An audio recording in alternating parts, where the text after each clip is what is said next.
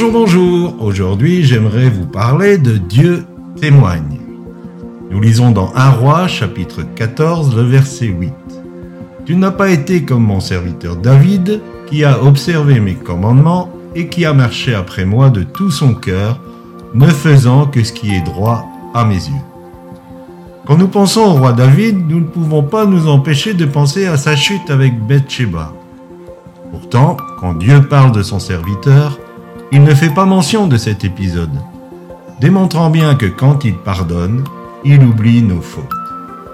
En s'adressant à Jéroboam, Dieu atteste de ce merveilleux témoignage que David n'a fait que ce qui est droit à ses yeux. Quand un de nos frères ou une de nos sœurs tombe dans le péché, alors qu'il ou elle connaît le Seigneur, pour beaucoup d'entre nous, il ou elle n'est plus bon qu'à être jeté en enfer. Il ne faut plus écouter cette personne, il ne faut plus l'approcher. La lèpre est contagieuse, et qui sait si elle ne nous sauterait pas dessus. Le Seigneur a beau rétablir et restaurer, comme il l'a fait pour Pierre ou le Fils prodigue, nous continuons à coller l'étiquette plus bon à rien sur ces personnes.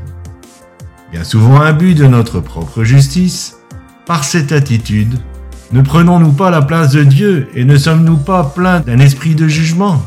Mais bien aimé, cette attitude de condamnation n'est pas bonne et elle dénote un manque profond de la connaissance de la miséricorde de Dieu. Que le Seigneur puisse changer nos cœurs de pierre en cœurs de chair. Que nous puissions participer à son œuvre de restauration en accueillant pleinement celui qui a faibli ou chuté.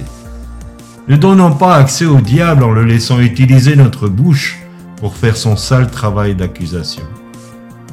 Oui, si tu as chuté et que tu t'es repenti en revenant de tout ton cœur à Dieu, Dieu parle de toi en ces termes, Mon serviteur n'a fait que ce qui est droit à mes yeux.